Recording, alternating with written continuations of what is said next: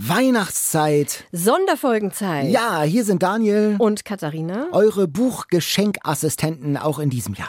Welchen Liebesroman bekommt Tante Uschi? Welchen historischen Krimi der Schwiegervater? Und welche Lösung gibt es für den Teenager mit Leseallergie? Keine Sorge im Reads Buchladen, da wird allen geholfen. Und weihnachtlich wird es außerdem. Es wird gebastelt. Yes.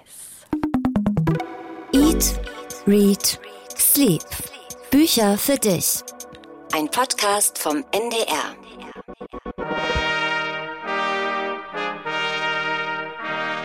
Du singst.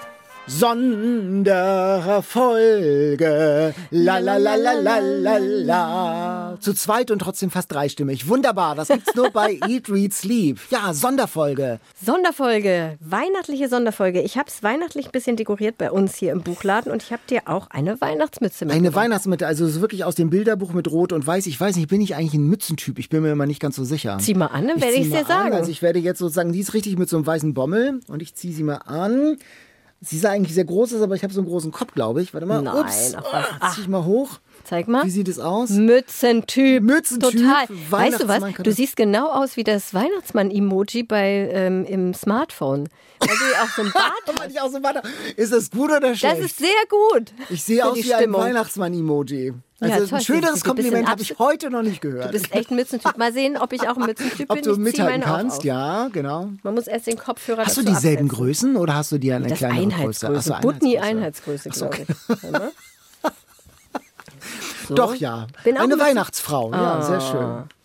Wir machen gleich noch ein Foto von uns. Ein Weihnachtsteam. Genau, jetzt kann es losgehen mit der Weihnachtsfolge. Wir sind also amtlich gekleidet. Und wir haben viele Zuschriften von euch bekommen mit Buchgesuchen. Und zum Glück, was uns sehr freut, auch einige Sprachnachrichten. Ich würde sagen, bevor wir es noch mehr weihnachtlich werden lassen hier im Buchladen, fangen wir direkt an mit der ersten Kundin, die da vor der Tür steht. Guten Tag, Frau Marenholz. Guten Tag, Herr Kaiser. Und äh, guten Tag, Herr Ehlers, falls Sie heute auch hier sein sollten. Vielleicht hinter dem Bücherregal dort drüben. Hm? Eigentlich werde ich zwar in meiner Inhaberin geführten Stammbuchhandlung in Hameln auch schon immer sehr gut beraten, aber ich war gerade zufällig in Ihrer Nähe und dachte, ich schaue mal vorbei. Die Weihnachtsferien stehen ja vor der Tür, beste Lesezeit und ich bräuchte dringend ein paar Buchempfehlungen für unsere Söhne. Die sind 10 und 12 Jahre alt und atmen Bücher förmlich ein. Es wäre also toll, wenn Sie mir möglichst dicke Bücher oder besser noch die eine oder andere Buchreihe in vielen Bänden empfehlen könnten. Bisher haben allen beiden zum Beispiel die Woodwalkers und Seawalkers Bände gefallen, Lockwood und Co. und Harry Potter natürlich auch. Was können die beiden denn noch für spannende Lesewelten in ihrer Buchhandlung entdecken?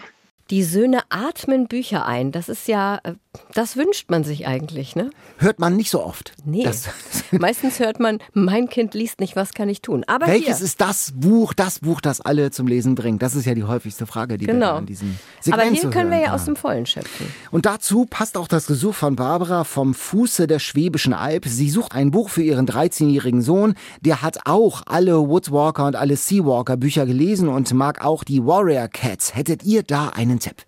Und ich sag mal, das ist ein Fall für Katharina, sag ich mal. Ja, natürlich habe ich da einen Tipp. Also Percy Jackson von Rick Riordan, das kennst, hatten wir schon mal auch in, der, in irgendeiner Folge, ne? Ist ja klar, diese Fantasy-Abenteuerreihe, Thema griechische Götterwelt. Falls er das schon kennt oder falls all die gefragten Söhne das schon kennen, gibt es noch die Kane-Chroniken vom selben Autor. Diesmal ägyptische Götterwelt, auch erschienen bei Carlsen, Taschenbuch, der erste Band 12 Euro. Oder ein tolles Fantasy-Buch, wie ich finde, Der Bund der Schattenläufer. Guck mal, das habe ich hier immer mitgebracht. Das ist, glaube ich, der zweite Band sogar. Das ist also auch eine Reihe, immer super für Kinder, die Fantasy gerne mögen, das einfach direkt in Reihen zu Und gar nicht servieren. mal dünn. Nee, ist auch nicht dünn. Also muss man gucken. Aber es gibt ja Kinder, wenn die. Für die einatmenden Söhne ist es auf jeden Fall was, würde ich sagen. Der Bund der Schattenläufer, tolle Fantasy-Geschichte, spielt in so einer Stadt, die umzingelt ist von dem Bösen und keiner weiß ganz genau, was das ist. Und dann gibt es so verschiedene Gilden, die das verteidigen müssen, die die Stadt verteidigen müssen. Und eben hat so ein bisschen Mittelalter anmutende Ja, und auch schon das äh, actionreiche Cover mit äh, glutroten Augen eines Vogels oder eines aggressiven Vogels mit Schwertern und mit Feuer und mit einer Windmaschine wie beim ESC sozusagen. Da flattern die Klamotten durch die Luft. Genau, der Bund der Schattenläufer von Zach Lauren Clark und Nick Eliopoulos. Und auch eine tolle Reihe für Jüngere, weil der eine Sohn war ja auch erst zehn.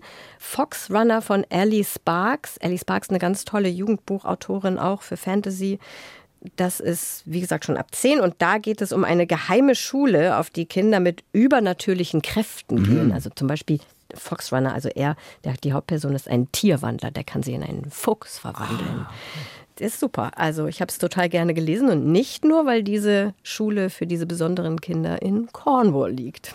das ist noch ein zusätzliches Argument. Aber ich Fall. sehe schon, es gibt viele Kinder- und Jugendbuchanfragen. Du bist äh, enorm gefordert in unserem Buchladen. Ja, zu Weihnachten tatsächlich haben sich die Anfragen für Kinder- und Jugendbücher wirklich gehäuft. Also wir versuchen das hier mal so ein bisschen zu verteilen. Aber vielleicht jetzt gleich noch hinten dran hier ein Jugendbuch gesucht, bei dem glaube ich, Daniel, auch du helfen kannst. Ah.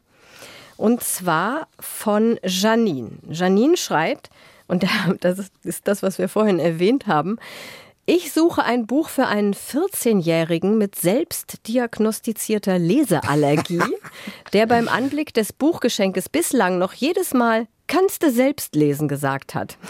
Finde ich sehr schön. Hier ist ein Buch für dich, lieber Sohn. Ja, kannst du selbst lesen. Er hat Interesse an Naturwissenschaften und ähm, Weltraum und der NASA. Oh.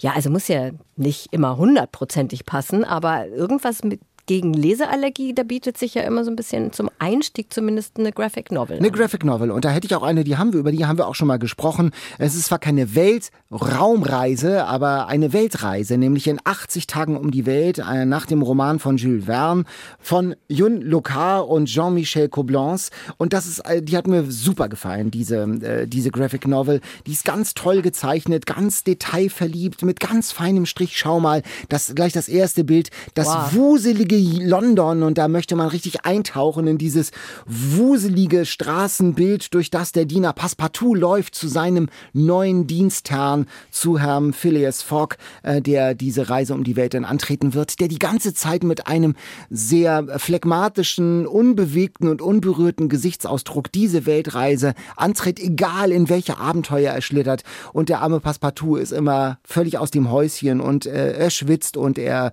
äh, man sieht ihm den Puls an und die Aufregung. Das ist ganz toll erzählt, mit, wie gesagt, mit ganz schönem, feinem Strich, ähm, liebevoll im Detail. Ich habe das wahnsinnig gern gelesen und das atmet diesen Geist dieses dicken Jules Verne-Wälzers. Also ich finde, das ist ein schöner Einstieg in 80 Tagen um die Welt bei Knesebeck erschienen und es kostet nichts. Das steht hier nicht drauf. Ich weiß ja nicht, wie viel es kostet. Ja, das äh, muss man dann ergoogeln, wie viel es kostet. Genau. Außerdem haben wir auch heute dieses Mal unsere Kasse gar nicht dabei, weil wir eine andere Attraktion dabei haben. Dazu gleich mehr. Von der du mir noch nichts erzählt Nein, hast. Überraschung eine Überraschung, für dich. eine Weihnachtsüberraschung. Aber ich wollte noch einen, kurz eine ja. Graphic Novel hinterher schieben und zwar relativ neu erschienen. Das Humboldt-Tier von Flix, der berühmte Comiczeichner, tolle ja. Comiczeichner und ähm, Graphic Novel Autor Flix der hat ein Masopilami-Band gezeichnet. Das wird ja nur sehr wenigen Zeichnern überhaupt erlaubt. Und dieser Band, ich weiß nicht, hast, guck mal, kannst mal reingucken. Hast ja. du schon davon gehört? Wurde davon habe ich noch nicht gehört. Also Masipolami kenne ich natürlich von ne? Spirou und Fantasio. Genau. Die habe ich geliebt. Die Siehst waren du? ganz toll. Das gelbe Tier mit, mit den schwarzen Punkten und dem wahnsinnig langen Schwanz. Und in diesem Band wird das Masopilami von Humboldt entdeckt. Und der schickt das in einer Kiste ins Naturkundemuseum nach Berlin. Und dann gibt es einen Zeitsprung. 1931 findet die Protagonistin Mimi, ein Mädchen, diese Kiste und das Masopilami. Und die beiden haben erst jede Menge Spaß.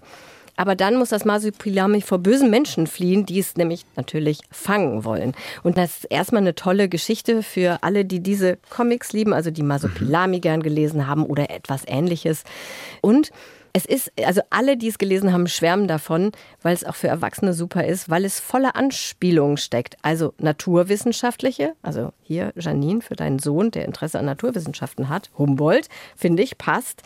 Und auch geschichtliche Anspielungen natürlich. Und da kann man richtig suchen und entschlüsseln. Das macht total Spaß. Ich möchte das eigentlich sofort behalten und dir nicht wieder zurückgeben, weil ich schon zwei, drei Leute kenne, die ich das am Erwachsenen, denen ich es am liebsten Oha, würde. das ist ja gefährlich. Ja, ja genau. Spiro und Fantasio, das waren wirklich ganz auch mit Pip, dem Eichhörnchen, immer tolle Geschichten und das Marsipolami dazu. Super. Das Humboldt hier bei Carlsen erschienen. Ein Marsipolami-Abenteuer und es kostet 16 Euro. Genau, und wir wollen auch Flix demnächst mal bei uns in den Podcast einladen. Da können wir vielleicht noch ein bisschen mehr darüber reden. So, Daniel, kommen wir nun. Also erstmal würde ich dir gerne ein Plätt, selbstgebackenes Plätzchen Selbstgebacken? anbieten. Katharina, in unserem mich Buchladen. super. Ja, in unserem Buchladen muss es für alle Kunden selbstgebackene Plätzchen geben. Und du weißt ja, weil unsere Kunden virtuell sind, musst du sie alle essen. Aber guck doch mal bitte, ob du weißt, was ich da ausgestochen habe. Oh, äh, das ist ähm, eine Silhouette, ein, ein Scherenschnitt einer Frau, einer Nein, Autorin. pass auf, ich helfe dir. So. Es sind zwei berühmte deutsche Autoren. Es sind zwei Das sind verschiedene. Männer, das ist hier ein Mann. Ja. Aha. Guck, zwei berühmte deutsche Autoren, die befreundet waren und auch Konkurrenten. Wer könnte es sein? Quiz-Time. Ich sag mal Weimar. Goethe und Schiller. Ja. Ja. Und ich würde sagen, das ist Schiller hier.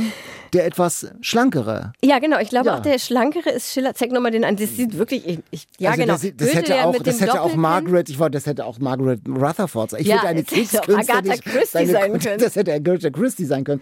Es Ja. ist eine Ausstechform, die mir aus Weimar mitgebracht Ach so, wurde. okay. Ja, wirklich. wirklich? Und ich finde es super. Da gibt es Goethe und Schiller Kekse. Ja. Was ist das für ein Teig? Das ist ein normaler Plätzchen-Mürbeteig. Mein, soll ich denn mein? Weihnachtsklassiker. Ich ja, werde das mal überlegen. erstmal dem Schiller in die Nase beißen. Ja, mach mal. Lecker. Man müsste sie wahrscheinlich noch glasieren, um sie besser auseinanderhalten zu können, aber ähm, ich wusste nicht genau. Das Mhm. Aber wenn man Augen raufmalt, sieht es wahrscheinlich sehr schnell wie ein Zombie aus. oder so. Genau. Ich habe es mal lieber nicht glasiert. Ich, das, also entweder es sähe danach noch schlechter aus als jetzt Goethe oder, und Schiller-Kekse ist ja super. Oder es hätte wahnsinnig viel Arbeit Mhm. gemacht, wenn man es jetzt richtig toll glasiert. Können bestimmt Leute. Ja, Goethe und Schiller-Kekse. Ich habe gleich versucht, eine Plätzchen vom Shakespeare im Internet zu finden, aber gibt's nicht. Gibt's gar nicht. Guck Nee. mal, das ist ein Weimarer Alleinstellungsmerkmal. Ich glaube Super. Mhm. ja. So, und nun aber zu unserer kleinen DIY. Ne? Also im Buchladen zur Weihnachtszeit, da gibt es ja immer so, auch so DIY-Aktionen. Für Kinder, aber auch für Erwachsene. Was man ist DIY? Do it yourself. Super. Also Mhm. selber machen, basteln, kann man auch sagen. Und da habe ich eine meiner großen Stärken. ja, genau, ich weiß. Und ich möchte mit dir eine literarische Weihnachtsbaumkugel basteln. Dazu müsstest du jetzt erstmal einen Luftballon aufpusten. Hast du schon in der letzten Zeit mal einen Luftballon aufgepustet? Lange nicht mehr. Ich hasse Luftballon aufpusten. Ja, gut. Oh, nicht so groß. Nicht so so groß. groß. wie die Kugel sein soll. Ja, so ist gut. Und jetzt so würde ich Knoten sagen, rein? gute Kugelgröße. Knoten? Knoten rein, ja. So, sehr gut. So, Wir haben einen Luftballon, einen orangefarbenen, natürlich, Mhm. Read, Sleep, orangefarbenen Luftballon in Größe ungefähr einer größeren Orange. Christbaumkügel. Ach so. Ah, oder Orange. Eine Orange, ja, eine genau. eine Orange. Mhm. So, und jetzt musste ich, nämlich gebe ich dir hier ein Stück Zeitung, das musst du jetzt in kleine Fetzen reißen. Wie klein? Ich sag mal Pappmaché-artig. Ne, so, bisschen kleiner. So, wie könnte man das jetzt mal veranschaulichen? Ähm, das sind äh, so kleine Fitzel, also ja, Wie ein halbes Post-it. Wie ein halbes ja ein kleines halbes Post-it. Genau, halbes kleines Post-it. Genau. So, und während du das noch weiter zerreißt, wir brauchen sehr viele von diesen Aha. Schnipseln, würde ich noch mal kurz In der Hobbythek hätte er jetzt gesagt, ich habe da mal was vorbereitet. Ich habe auch was vorbereitet, aber du sollst trotzdem soll ein erst mal ein bisschen bisschen arbeiten. arbeiten. In der Zwischenzeit würde ich die nächste Kundin begrüßen schon mal. Vielleicht können wir die nebenbei verarzten. Maike sucht ein Buch für ihren Bruder. Er ist 35, Akademiker, liest hochtrabende Literatur.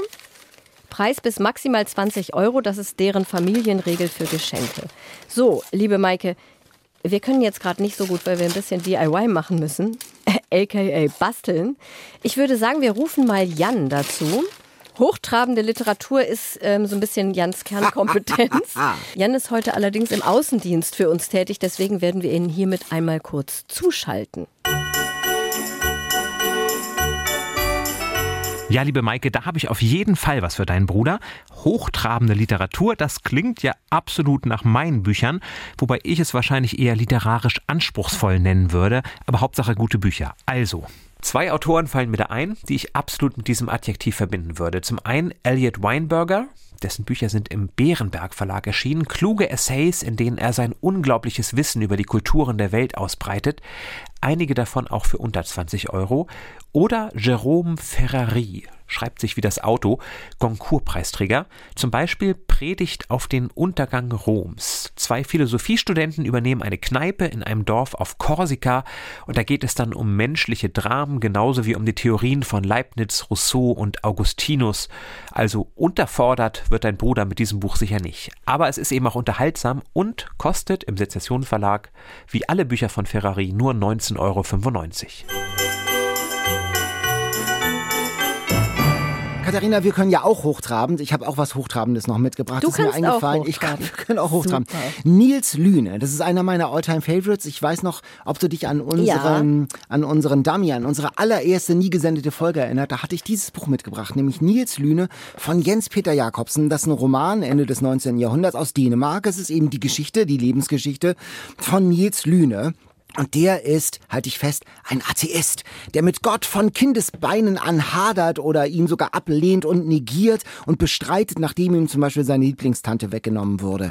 Ein, ein Leben voller Enttäuschung und voller Niederlagen und doch bleibt er sich bis zum Ende treu und aufrecht. Einer, der nur für sich und sich selbst leben will, ganz unabhängig von jeglicher Religion. Und für mich in besonderer Weise ist das ein ganz besonderes Buch gewesen. Ich, ich habe das geliebt und man kann sich so wunderbar dran reiben. Und es ist so toll toll geschrieben. Damals war das ein Trendbuch in Deutschland auch in der Übersetzung. Rilke hat es geliebt, Thomas Mann hat es geliebt.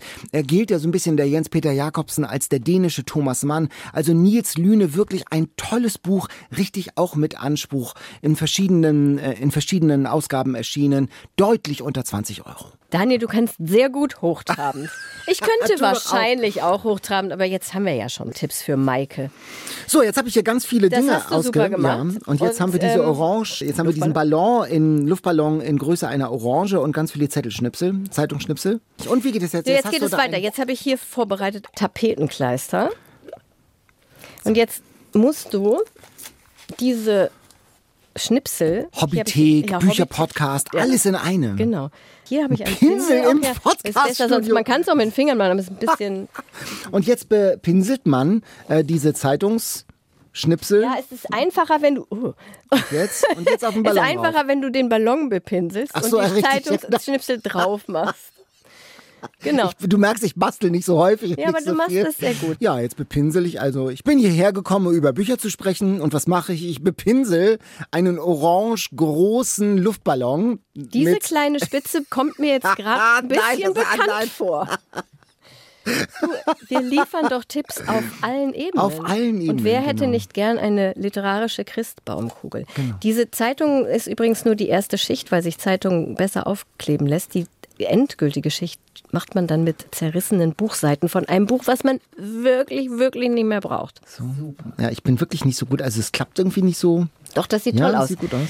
Und das muss komplett alles bedeckt sein. Es ja? muss komplett alles bedeckt sein. Oh mein Gott. Aber wir müssen natürlich zwischendurch immer eine kleine Pause machen, um weitere Kunden zu begrüßen. Zum Beispiel, da, ich sehe sie schon, Sabine. Sabine hat uns eine interessante Mail geschrieben, finde ich die geht weit über ein normales Buchgesuch hinaus, aber ich fand sie so super, deswegen erzähle ich jetzt mal, was Sabine macht. Ihre Töchter haben einen Familienbuchclub ins Leben gerufen. Ah, wow. Die Aufgabe ist es, bis Weihnachten soll jeder Bücher zu folgenden Themen lesen. Erstens, eine Biografie. Zweitens, einen historischen Roman, der vor 1900 spielt. Mhm. Drittens, ein Buch einer Autorin aus Afrika. Viertens, ein Buch einer Autorin oder eines Autors mit den gleichen Initialien wie man selbst, also in deinem Fall DK. DK. Mhm. Wüsstest oder du da ein KM? Buch? Fällt mir jetzt niemand ein. Hast du bei KM jemanden? So spontan? Ich mhm. finde es ganz schön schwierig. Mhm. Und ein Buch mit einer Farbe im Titel. Mhm. Also, das finde ich. Die Farbe lila. Zum Beispiel. Zum Beispiel. Oder mhm. Lila Lila von Martin Suter. Wir hatten es erst in der letzten Folge erwähnt. Aber das ist ein cooles Spiel, finde ich, das man mal machen kann. Also wenn man ein bisschen Zeit hat, auch diese ganzen Bücher zu lesen, kann man ja auch noch beliebig ausweiten. So, jetzt ist an meinen Fingern mehr. Warte, ich habe auch hier was vorbereitet. Du bist hier wirklich bestens organisiert. Hier etwas Haushaltsvolle. Ups. Hoppla. Kekse, Bastelmaterial. So. Jetzt kleben meine Seiten ja auch aneinander. Genau. Ja. Oh je. So, also Sabine hat alles unter Kontrolle in diesem Spiel. Es fehlt ihr nur der historische Roman, der vor 1900 spielt. Gerne weniger als 400 Seiten, schreibt sie, ohne zu viel Herzschmerz und Liebesdramen. Also da muss ich passen, ehrlich gesagt, weil alle historischen Romane, die ich in der letzten Zeit gelesen habe, hatten doch durchaus Herzschmerz und Liebesdramen in it. Ja, Aber die, du? Die Franzbrötchen-Geschichte oder Ja. Elbleuchten haben wir ja auch. Oder diese Dallmayr. Dallmayr-Geschichten, das sind ja alles auch historische, eher Unterhaltungsromane, die aber so ein, äh, auch in dieser Zeit spielen. Also ich habe ähm, zwei zwei Bücher mitgebracht. Einmal sehr weit vor 1900, nämlich aus dem alten Rom. Da gibt's ein Buch, eine Buchreihe aus dieser Zeit. Da gibt, und da gibt's einen Typen, der aus dieser Zeit richtige Polit-Thriller macht. Robert Harris nämlich. Ja. ja, der schreibt so tolle Thriller. Und der äh, widmet sich immer wieder, der widmet sich auch immer wieder der Geschichte und der alten Geschichte. Seine Cicero-Trilogie. Da geht es um Machtpoker im alten Rom und Verschwörungen, um Morde, um Politik. Und man inhaliert das richtig. Immer mit einem modernen Blick auf das alte Rom. Das ist alles natürlich super recherchiert, aber die Sprache, der Blick ist natürlich unsere. Das ist aktualisiert. Also der moderne Robert Harris schaut auf den alten Cicero. Und das ist jetzt auch keine wissenschaftliche Abhandlung, sondern so, sondern dieser Kern der Geschichte von damals. Diese Machtspiele im alten Rom und äh, wo es wirklich auf äh, Machtspiele auf Leben und Tod sind, werden zu Thrillern verdichtet. Ganz toll geschrieben. Imperium, Titan und Diktator oder Diktator. Diese Trilogie, diese drei Bücher, die sind alle so um die 400 Seiten von Robert Harris. Das finde ich schon relativ, relativ stark. Ja, Imperium ist der erste Band, ne? Genau, das ist der Genau. erste Band. Ja, also Sabine, falls das noch rechtzeitig kommt für euer Spiel, würde ich sagen, Imperium von Robert Harris ist dein Roman, der weit vor 1900 spielt. Ich habe noch einen zweiten, der deutlich jünger ist, nämlich im 19. Jahrhundert spielt, also jetzt erst vor paar Jahrzehnten geschrieben wurde, aber 1850 so ungefähr spielt. Und das äh, Buch heißt Rausch. Und da geht es um die Verlegung des allerersten Telegrafenkabels zwischen Europa und Amerika. Heute hat man GPS und Satelliten. Hatte man ja damals nicht. Da musste man sozusagen Post mit einem Brief und einem Schiff schicken. Und das war sozusagen die Wende in der Kommunikation, die Wende äh, in der Medientechnik. Und das war ein richtiges Abenteuerunterfangen, mit dem Schiff dieses erste Kabel zu verlegen. Und das hat John Griesemer wahnsinnig spannend äh, erzählt. Das ist eine Abenteuergeschichte über diese Modernisierung, über die Industrialisierung. Es geht um Wagemut, es geht um Schurken, um katastrophale Fehlschläge, um Verstrickungen. Das ist ganz prall und süffig spannend erzählt.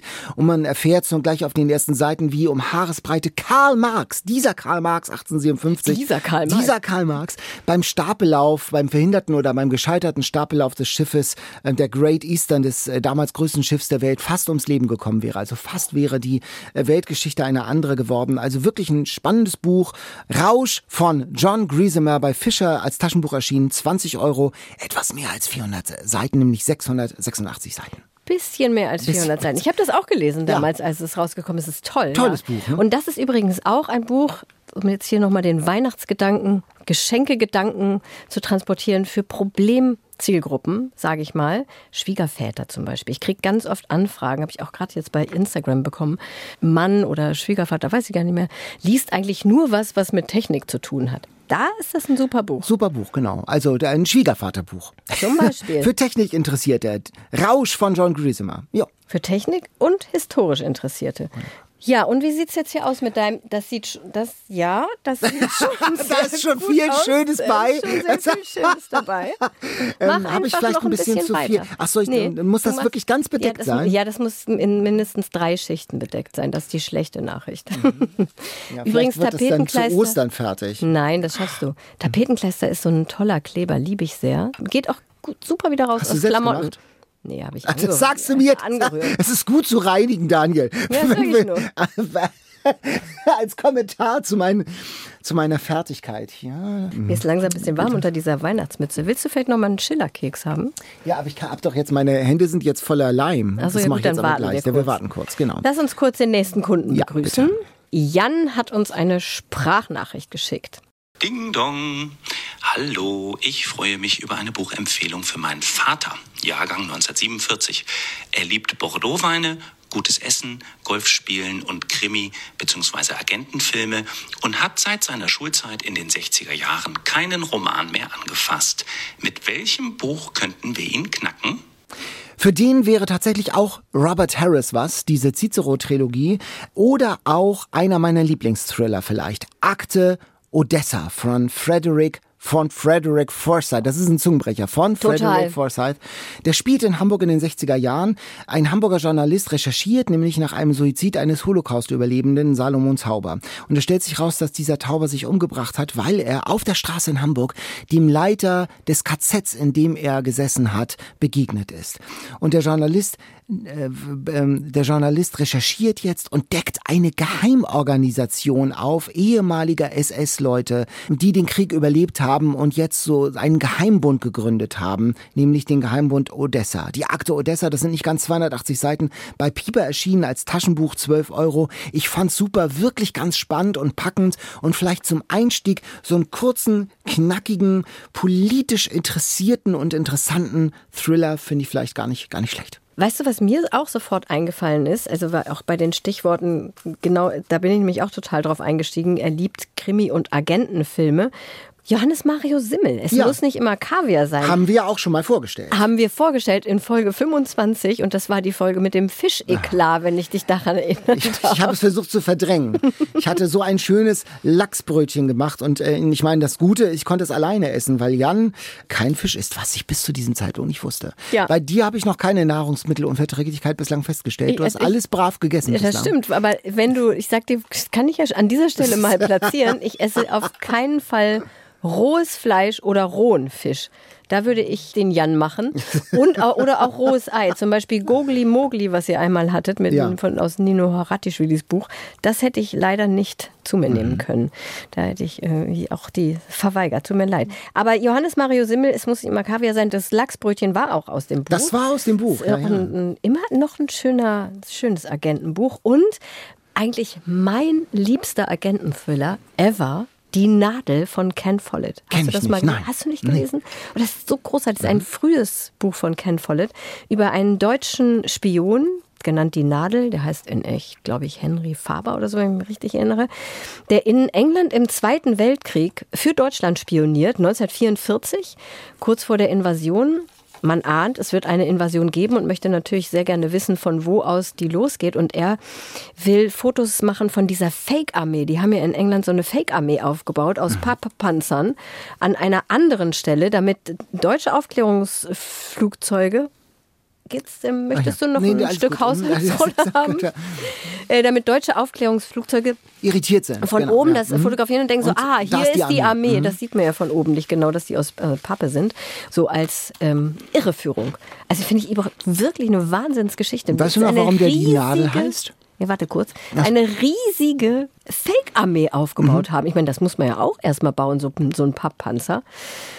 Und die will der fotografieren und dann die Fotos nach Deutschland schicken. Und er wird natürlich aber auch wiederum von, von, von den Engländern dann gejagt im Land. Jetzt kannst du das fragen. Und weiß man, warum er die Nadel heißt? Er heißt die Nadel, weil er mit einem Stilett tötet. Also der Roman beginnt auch so, dass der Spion Henry Faber seine Hauswirtin umbringt, weil sie gesehen hat, dass er eine kodierte Nachricht nach Deutschland geschickt hat. Und er kann natürlich nicht riskieren, dass seine Tarnung auffliegt. Also kommt das Stilett, die Nadel zum Einsatz. Kodierte Nachrichten England, Zweiter Weltkrieg, Spionage, habe ich direkt Lust, das nochmal zu lesen. Ken Follett, Die Nadel, ein Taschenbuch bei Bastei Lübbe erschienen, 12,99 Euro. Also das könnte auf jeden Fall auch was sein für Jans Vater, der seit seiner Schulzeit in den 60er Jahren keinen Roman mehr angefasst hat. Aber Krimi- und Agentenfilme liebt. Das hat uns so ein bisschen getriggert, genau. getriggert, Und bitte, Jan, wenn du mit diesem Geschenk für deinen Vater erfolgreich bist, bitte melden. Das wäre ein Triumph für Das uns. ist für uns. Oder? Ja, genau. Wir suchen ja immer genau diese, diese Sesam öffne dichs. Das sind, es gibt nicht viele Bücher, die das, glaube ich, so können. Aber vielleicht ist, sind, äh, ist unter diesen Büchern, die wir vorgestellt haben, dieses Sesam öffne dich der Literatur für deinen Vater. Das wäre toll. Ja, und da kommt schon Ding Dong, die nächste Kundin in unseren Bücherladen, in unseren Buchladen. Das ist nämlich Linda. Sie braucht etwas für ihre fast 14-jährige Tochter. Kein Fantasy, kein Romance, stringente Geschichte mit etwas Spannung, gerne andere Kulturen und nicht zu altmodisch. Ach, und nix doll feministisches und gern mit weiblicher Hauptperson. Also Katharina, wo ist dieser eierlegende Wollmilchsau der Jugendliteratur? Ach, Jugendliteratur das ist ja wirklich mein Gebiet. Da ist mir sofort was eingefallen, was ich gerade erst gelesen habe. Also zwei eigentlich, die ich gerade erst gelesen habe. Das eine, Hashtag No Game von Natascha Friend. kannst du angucken, habe ich mhm. mitgebracht. Hier in unserem Buchladen haben wir natürlich einige Bücher auch direkt vorrätig. Ähm, das ist eine Geschichte, die spielt in Amerika. Nora, ein junges Mädchen, wacht, das ist gleich der Anfang, wacht auf dem Golfplatz auf und kann sich an nichts erinnern, was in der Nacht davor passiert ist, sieht aber direkt, dass ihre Unterhose an so, in so einer Golffahne neben mhm. ihr hängt. Oh. Und gleichzeitig wurde ihre Freundin, ihre beste Freundin von, von einem anderen Mitschüler zu Hilfe gerufen. Der Mitschüler hatte das nämlich gesehen, dass drei Jungs oder junge Männer gerade noch weggelaufen sind und hat dann gesehen, dieses Mädel liegt da äh, mehr oder weniger bewusstlos und hat dann die beste Freundin gerufen, die kommt dann und Nora kann sich wie gesagt an nichts erinnern und will auch eigentlich gar nicht weiter darüber reden. Das ist ihr total unangenehm und die beste Freundin Cam sagt immer, die Täter müssen bestraft werden, lass dich untersuchen, ob du vergewaltigt wurdest und dann musst du zur Polizei gehen, wir müssen Anzeige erstatten. Das steht immer die ganze Zeit so gegeneinander. Nora versucht das komplett zu verdrängen. Und das Thema ist natürlich MeToo in dem ganzen Buch, mhm. aber so unaufdringlich. Also ich fand das richtig toll. Es ist in erster Linie ein wahnsinnig spannendes und übrigens auch in Teilen lustiges. Das können die englischsprachigen Autoren und Autorinnen ja meistens besser als die Deutschen, mhm. dass sie einfach ernste Themen auch mit Humor äh, irgendwie präsentiert werden. Das ist ein toller Page-Turner für Teenager und hat eben auch noch diese zweite Ebene, dass wirklich sehr viel über MeToo damit vermittelt wird. Bei Magellan erschienen 368 Seiten, 19 Euro. Ganz neu, gerade sehr, sehr gerne gelesen. Und im Bezug auf, was Linda schrieb, nichts doll feministisches und gern mit weiblicher Hauptperson. Also sind sogar zwei weibliche Hauptpersonen. Und es ist natürlich einerseits feministisch, aber eben nicht so offensichtlich. Und das andere, da bin ich angesprungen auf das Stichwort andere Kulturen. Da gibt es, das ist allerdings wirklich, der guckt man es echt ein Klopper. Ui, das ist ja wirklich. Da muss man Krieg schon sehr gerne. Ja, Aber schönes äh, Cover schönes mit so einem Cover. Schmetterling. Das sieht aus wie ein Rorschach-Test so ein bisschen, ne? Ja, das stimmt. Aber man sieht natürlich auch gleich, dass es um Indigene geht. Mhm. Firekeeper's Daughter von Angeline Bulley. Mhm. Die Protagonistin ist die 18-jährige Donis, die ist halb weiß, halb Native American. Und das fängt an wie eine Liebesgeschichte und dann wird es sehr schnell ein super spannender Krimi. Donis wird Zeugin eines Mordes und wird vom FBI als Undercover-Agentin rekrutiert. Es geht da um Drogenkriminalität und eben immer wieder auch um die Zerrissenheit der Hauptperson zwischen diesen beiden Kulturen. Also ja, ein Krimi, aber mit Mehrwert, dass man eben ganz viel über die Indigenen im Norden Michigans erfährt. Kleine Warnung, man muss sich am Anfang ein bisschen durchkämpfen. Es ist nichts für junge Menschen, die generell nicht so gerne lesen, würde ich sagen. Also man muss wirklich erst mal reinkommen in diese doch fremde Kultur. Und die Autorin hat auch viele Worte und Redewendungen in der Sprache der Ojibwe eingebaut. Dann mit der Zeit versteht man das, viele sind auch Aber am Anfang ist es so ein bisschen sperrig dann dadurch. Ne? Genau, ja. hinten ist auch viel mhm. erklärt nochmal. Aber am Ende ist es wirklich ein toller Gewinn. Also sowas habe ich zumindest noch nie gelesen im Jugendbuch mit diesem Thema. Native ist das wirklich auch so ganz entschieden ein dezidiert ein Jugendbuch oder kann man das auch mal einen Erwachsenen unter den Tannenbaum legen? Entschuldigung. Jedes, gute, Jedes Buch gute, Buch kann jeder lesen. Also es gibt nach es gibt eine Grenze ab, wann man es lesen kann. Also das kann man natürlich nicht mit acht lesen. Mhm. Aber nach oben gibt es keine Grenze. Nee, auf jeden Fall können das auch Erwachsene lesen. Also ich lese es ja auch. Firekeeper's Daughter. Genau, Firekeeper's Daughter von Angeline Bully. 560 Seiten, mhm. wie gesagt, sehr, sehr dick. CBJ bei CBJ erschienen, 20 Euro, aber da muss ich sagen, Preis-Seitenverhältnis top. Hast du errechnet? Habe ich nicht errechnet, aber das kann also, ich jetzt, kann, das, das kann ich jetzt. Weißt du, weil man musste doch immer äh, früher in der Schule erstmal, bevor man was rechnet, einen Überschlag machen, weißt du noch? Das stimmt, ja genau. Und das so. hast du, obwohl deinem Überschlag weiß ich genau, wie, wie belastbar der ist. Aber da brauche ich einfach nur zu sehen, dass es genauso viel kostet wie ein dünneres Buch, was auch 20 Euro kostet. Insofern würde ich mal sagen, easy. Okay, das ist easy. Aus dem amerikanischen Englischen übrigens von Claudia Max. So. Bei mir ähm, verschmelzen hier ja, genau. Goethe, Kekse und, und Buch und Leim und ähm, Zeitung. das ist ein großes Chaos. Wir hätten das auf mehrere Folgen um meinetwillen verteilen müssen, glaube ich. Ja, das ist jetzt auch ein bisschen so ein Überfall gewesen. Ja. Ich würde sagen, ich gebe dir so ein kleines Kit mit, dann kannst du es zu Hause nochmal in Ruhe machen. Also Aber das sieht toll aus. Noch ich, sieht es. Lass mich kurz ein Foto machen. Es ist noch Lichtjahre von einer Weihnachtsbaumkugel entfernt, die ich mir an Weihnachtsbaum hängen würde, glaube ich. Es hat noch nicht sehr viel Literarisches, sondern das hat eher so eine Ja, so eine. Aber guck mal, ich habe was vorbereitet. Oh, Guck mal. Ich ach so sollte es eigentlich aussehen. So sollte es eigentlich aussehen. Du darfst. Wir, können, wir können jetzt ja mal, äh, ist das noch vorher, nachher mäßig oder so? Warum sieht denn das bei mir so komisch aus? Ich bin wirklich handwerklich nicht sehr begabt. Es sieht, es sieht aus wie ein begossener Pudel. Also ich sag mal, Zeitungsstreifen auf den Luftballon kleben ist ja Kindergarten eigentlich. Ne? Das macht man immer im Kindergarten zum Laterne basteln nämlich. Ich habe das noch nie gemacht tatsächlich. Wirklich Nein. nicht? Ich Was hatte war denn bei dir im Kindergarten los? Ich, hab, ich war nicht im Kindergarten. Ach Ich so, war nicht das im erklärt Kindergarten. einiges. Das erklärt einiges. Also ich habe das tatsächlich, ich bin dadurch ja, diese ganze Bastelgeschichte ist an mir vorübergegangen und meine Laternen sahen auch immer nie so schön aus. Meine ganzen Bastelarbeiten, ich glaube, meine Eltern haben immer das, was ich aus der Grundschule an Bastelarbeiten mitgebracht habe, wirklich unter Schmerzen, unter großen ästhetischen Schmerzen auf die Anrichte gestellt. Mhm. Ja. Na gut, du kannst ja mal beschreiben, wie es aussieht. Es sieht wirklich fertig. perfekt aus und es hat, es hat auch so eine Griffigkeit. Also es ist wirklich ein, eine richtige Kugel, so ein bisschen Baseball groß und es hat auch, man mag sie auch hochwerfen und auffangen. Und äh, sie hat auch eine gewisse Härte und Konsistenz. Und es sind Bücher, es ist ein Buch, du hast es mit Buchseiten beklebt in Fraktur. Also Aber was ist jetzt noch das Problem? Guck mal, da guckt ja jetzt hier noch der orangefarbene Luftballon raus. Ja, genau. Das darf natürlich nicht, Also diese- nicht einfach daran Nein, ziehen. nein, nicht jetzt daran ziehen. Mhm. Da müssen wir jetzt gleich, das machen wir gleich nach dem nächsten Kunden, reinstechen ja. und dann ziehen wir den Luftballon da raus. Ach so. Helena kommt in unseren Laden. Hallo ihr drei, wie schön, dass ihr alle drei im Laden seid. Ja, Jan im Außendienst immerhin. Ich suche ein Buch, in dem Weihnachten ist, und zwar mit möglichst viel Atmosphäre. Es sollte möglichst zwischen 1900 und 1950-60 spielen. Das ist eine sehr, sehr dezidierte Anfrage. Ehrlich gesagt ist mir da spontan nichts eingefallen. Ich habe da eine Sache gefunden und zwar äh, eine aus einer Romanreihe von Brigitte Riebe, Weihnachten am Kudamm. Das ist so ein Nachkriegswinter in Berlin 1946, die ganze Stadt in Trümmern. Und äh, wenn du sagst zwischen 1900 und 1960, da liegen ja wirklich zwei Weltkriege dazwischen, die das Leben der Menschen geprägt und verändert haben und auch die Weihnachtsfeste.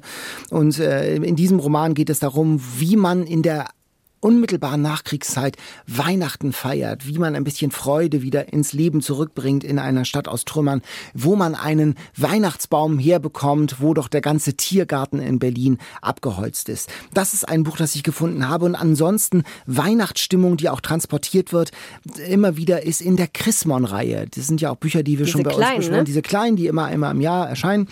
Letztes Jahr Alina Bronski das Geschenk, da hatten wir auch mit Alina Mhm. Bronski drüber gesprochen.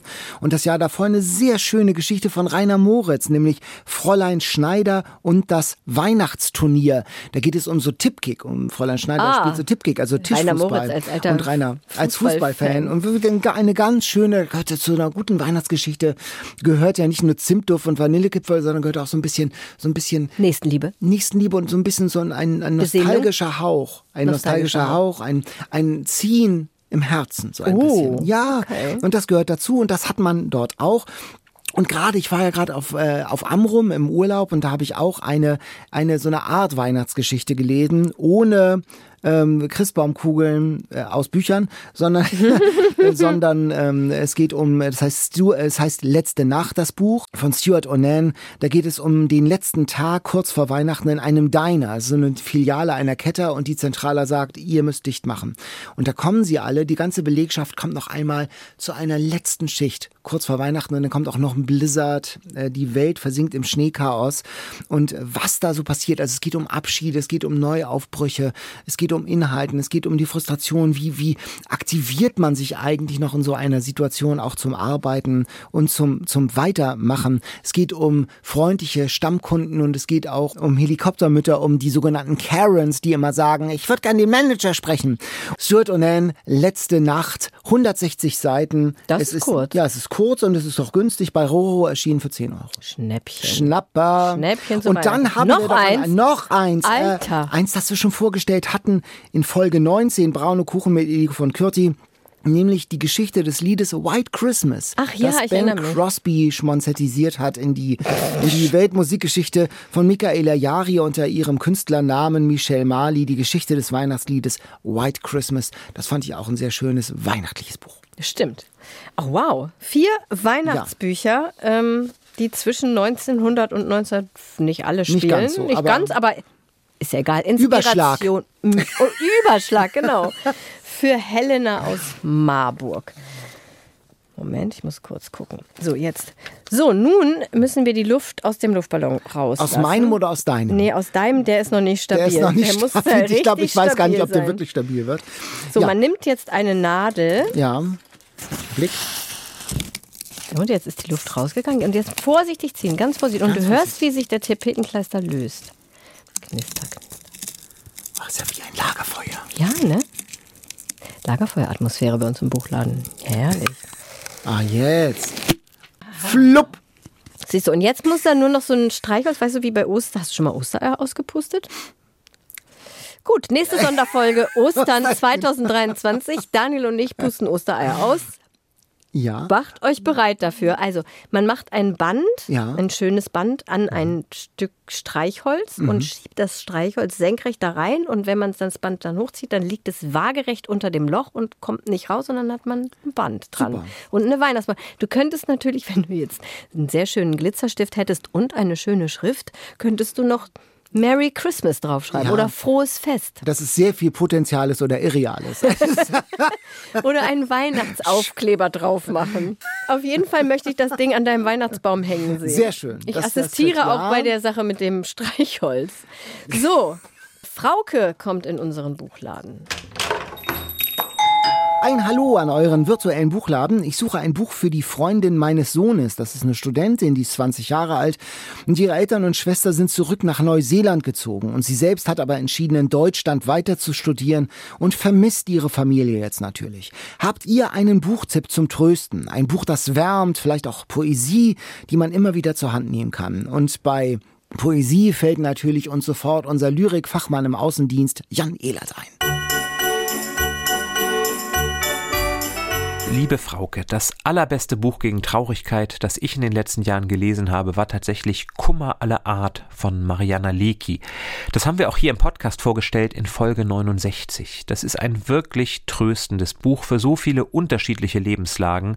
Also das kann man guten Gewissens verschenken.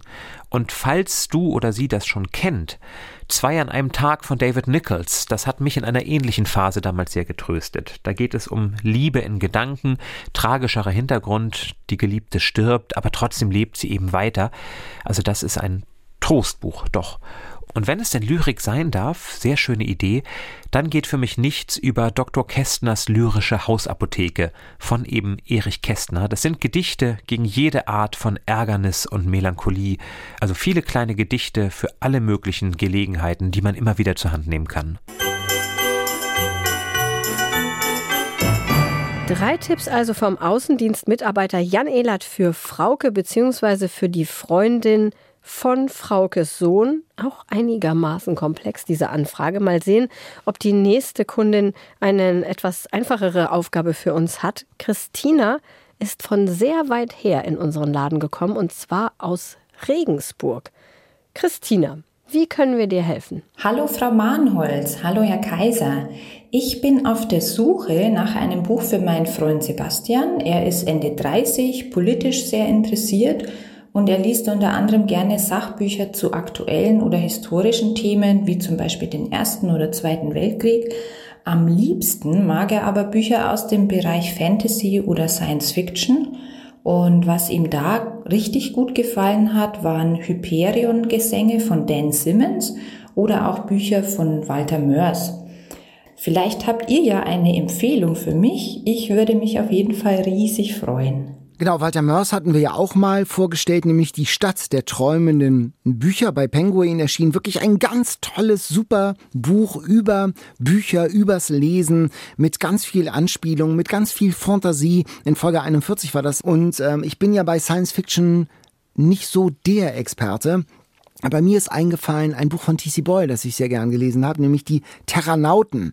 Das spielt mit der Zukunft und handelt von der Gegenwart. Terranauten, äh, das sind ein paar Forscher aus unterschiedlichen Fachgebieten, ganz unterschiedliche Typen und die lassen sich in so einem, salopp gesagt, riesengroßen Terrarium einsperren. Das ist so groß, dass es auch unterschiedliche Ökosysteme beherbergt, nämlich eine Savanne, ein Ozean, tropischen Regenwald und da leben so eine Handvoll Leute drin und leben dort und arbeiten zwei Jahre lang, um wertvolle Informationen zu sammeln, wie man eine Marsmission gestalten könnte. Also so als Vorbereitung für eine Marsmission. Und äh, dieses Buch, die Terranauten, beschreibt jetzt, was sich in dieser, unter dieser Glasglocke, äh, in dieser Abgeschlossenheit abspielt. Denn äh, das Leben spielt sich nämlich ab. Da wird jemand schwanger, der Strom fällt aus, also alle diese die Dinge, die im Leben so passieren. Und wenn die äh, unter dieser Glasglocke passieren, dann ist das ja wie unter einem Brennglas. Und das ist ganz spannend beschrieben, also so ein bisschen Science-Fiction-Spirit, aber mit dem wirklich wahren, echten Leben. Und ich fand, das war ein richtig schönes Buch von T.C. Boyle, Terranauten, 608 Seiten für 13,90 Euro. Was auch passt, was mir eingefallen ist, was Jan mal vorgestellt hat in Folge 27, Clara und die Sonne von Katsuo Ishiguro, Nobelpreisträger. Natürlich. Ist klar. Da geht es ja um Clara, eine künstliche Intelligenz, die entwickelt wurde, um Jugendlichen eine Gefährtin zu sein, wenn ich mich recht entsinne. Also so eine Dystopie, wo Jugendliche sich sozusagen Freunde aussuchen können, also künstliche Intelligenzen mhm. als, als Freunde oder Freundinnen aussuchen können. Und naja, ist natürlich auch total gesellschaftskritisch. Und deswegen dachte ich, wenn Sebastian Ende 30 politisch interessiert ist und Science Fiction, könnte auch Clara und die Sonne das was sein. Das klingt so nach einem Buch für ihn, genau. Ne? Mhm. Zum genaueren Inhalt und Beurteilung gerne nochmal in Folge 27 nachhören. Wenn Jan das selbst erzählt, ist es natürlich noch viel besser. So, ich glaube, wir müssen langsam schon zu unserer letzten Kundin kommen für diese Folge. Und das ist Anna. Sie sucht Lesestoff für ihre fast achtjährige Tochter Romi. Die liest richtig schnell und richtig viel. Am liebsten Astrid Lindgren, aber da kennt sie nun eigentlich alles. Außerdem Paul Maar, Cornelia Funke, Kirsten Boye, Harry Potter, zumindest die ersten Bände. Hast du da was, Katharina? Ja, du kannst kurz nochmal einen Schillerkeks essen, oh, während ich mich Romy widme, beziehungsweise Anna für ihre Tochter Romy als Geschenk. Ich würde empfehlen Fairy Tale Camp von Corinna Villa. Das ist eins meiner Highlights in diesem Jahr gewesen. Fairy Tale Camp, wie der Name schon sagt, geht es um Märchen und die Autorin schafft es super gut, finde ich, in diesem Buch. Diese traditionellen Grimms Märchen mit einer spannenden Gegenwartsgeschichte zu verbinden. Der erste Band ist erschienen in diesem Jahr, der zweite erscheint im Februar. Eine ausführliche Rezension findet ihr auf ndr.de slash Kinderbücher. Den Link packen wir nochmal in die Show Notes. Das ist übrigens immer eine gute Adresse, wenn man noch Kinder- oder Jugendbücher oder auch Bilderbücher sucht. Also wir haben wirklich regelmäßig frische Tipps für jedes Alter da auf ndr.de slash Kinderbücher. Wie gesagt, für Romy Fairy Tale Camp ist ganz, ganz großartig. Geht um ein Mädchen, was, was eine Nachfahrin von Frau Holle ist, was mhm. sie gar nicht weiß. Was wird dann durch einen Zufall wird das erkannt und dann muss sie in ein oder darf DNA-Analyse. Nein, nein. Im, also wenn du es genau wissen willst, also. hole ich weit aus. Nein, also. Sie ist im Unterricht und ähm, ist genervt von ihrer Lehrerin und durch diese Gefühlsaufwallung des Genervtsein fabriziert sie, ohne es zu wissen, ja, einen Sturm. Oh. Und dann fliegt alles Mögliche durch die Gegend. Und die Lehrerin Lehrerin ist auch Nachfahrin einer Märchendynastie, von denen gibt es nur noch sehr wenige und die haben die Aufgabe, die alten Märchen ja zu bewahren. Diese Fairyhüter, so werden die genannt, werden in einem Camp ausgebildet und dafür bekommt Marie, so heißt die Hauptperson des Buches, dann eine Einladung. Und Marie denkt die ganze Zeit, es ist ein Sommercamp fürs Zeichnen, weil sie so gerne zeichnet, weil sie halt auch gar nicht checkt, was mit ihr los ist und kommt dann dahin und alles ist so merkwürdig. Sie trifft merkwürdige Leute, die komisch reden. Sie ist dann ist in so einem Schloss, dann geht plötzlich die Hecke auf, dann kommt sie zu dem Schloss, was sie zwar immer schon von ferne gesehen Wahrscheinlich hat. eine Million Anspielungen auf Märchen. Ganz viele Anspielungen. Ah, super, dann ist es so ein bisschen wie in so einem Schlaraffenland. Schön. Und die anderen sind auch Nachfahren berühmter Märchenfamilien, also von Rotkäppchen zum Beispiel, Aschenputtel, Rapunzel, Rapunzel, der Wolf und die sieben Geißlein. Was ist denn, was ist denn die Superkraft von dem Wolf? Ja, der Junge, der eben der Nachfahre aus diesem Märchen ist, verwandelt sich nachts in einen Wolf, ah, also so okay. Werwolfmäßig. Und das ist eben das Spannende, dass obwohl es leicht zu lesende Kinderliteratur ist, wird eben auch so ein auch so Denkanstöße zum, also nicht nur mhm. ganz viele Hinweise auf Märchen, sondern auch so Denkanstöße, zum Beispiel, Warum sind Wölfe in Märchen immer die Bösen? Mhm. War das überhaupt immer so? Wie ist das entstanden? Ist das vielleicht eine falsche Interpretation auch?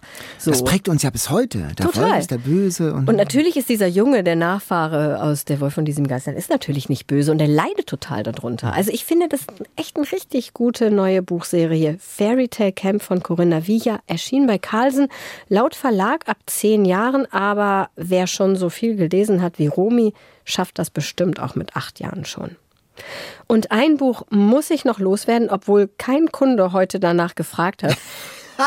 Aber ich werde ja oft gefragt, Hast du nicht ein richtig schönes Weihnachtsbuch zum Vorlesen für die ganze Familie? Und ich habe da immer so ein paar Klassiker in petto natürlich, aber jetzt ist was Neues erschienen. Clarice Bean und die Weihnachtswichtel von Lauren Child. Ich habe mir das letztes Jahr schon auf Englisch gekauft, weil ich der größte Lauren Child-Fan ever bin. Also Lauren Child ist eine Kinderbuchautorin und Illustratorin aus England, sehr bekannt sind ihre Charlie und Lola Bücher. Die gibt es auch als Animationsserie. Ich glaube, bei Sendung mit der Maus sind die auch gelaufen.